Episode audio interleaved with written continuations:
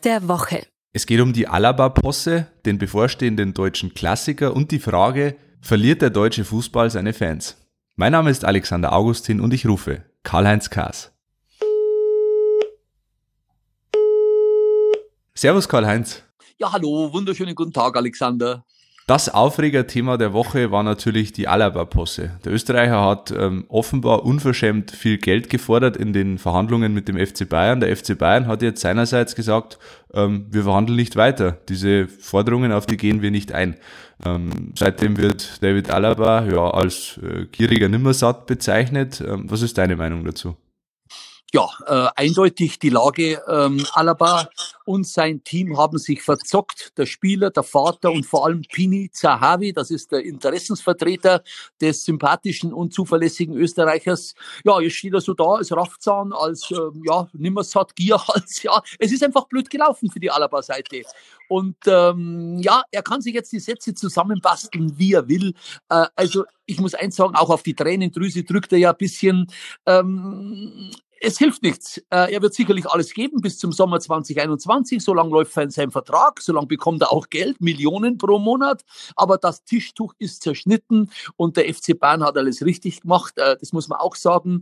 Äh, und eins ist auch klar, so gut wie in München wird es ihm, glaube ich, bei keinem anderen Verein gehen. Da bin ich gespannt, wo er hingeht dass er jetzt noch alles äh, reinwirft für den FC Bayern. Das kann er am Wochenende beweisen. Es steht mal wieder der deutsche Klassiker an. Bayern gegen Dortmund. Ich glaube, bei Bayern braucht man nicht drüber reden, ob die bereit sind für dieses Spiel.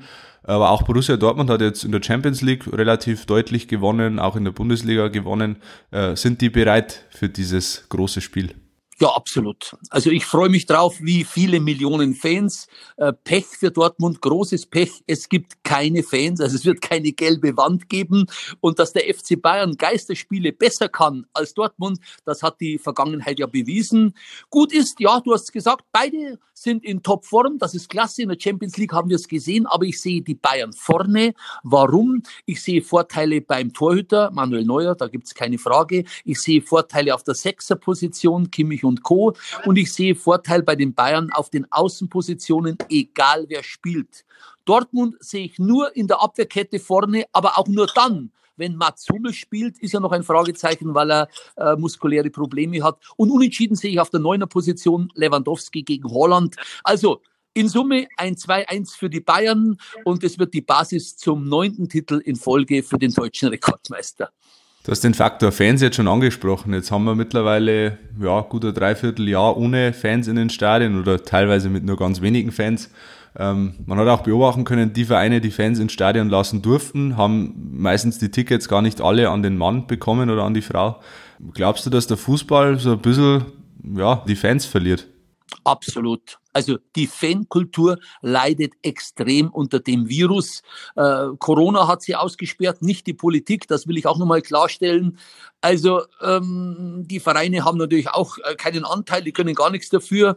Ja, es wird Folgen haben. Äh, ich sage mal, es werden sich einige abwenden vom Fußball, sie werden sich andere Hobbys suchen und vor allem junge Fans. Es steht ja jetzt fest, dass so 15, 16, 17-Jährige, die, die haben gar keine Lust mehr, sich 90 Minuten Fußball anzuschauen im Fernsehen. Nein, denen reicht vier, fünf Minuten so Highlights, Zusammenfassung und das ist schon bedenklich. Und vom FC Bayern weiß ich, da haben einige Dauerkartenbesitzer die Karten zurückgegeben. Das hat es noch nie gegeben.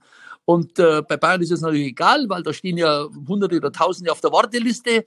Aber ligaweit gesehen ist das ein ganz, ganz großer Schaden für die Zukunft. Zurück zu dir, Alexander.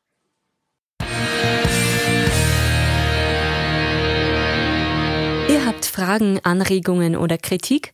Dann schreibt uns gerne an heimatsport.pmp.de und abonniert gerne den heimatsport.de Podcast.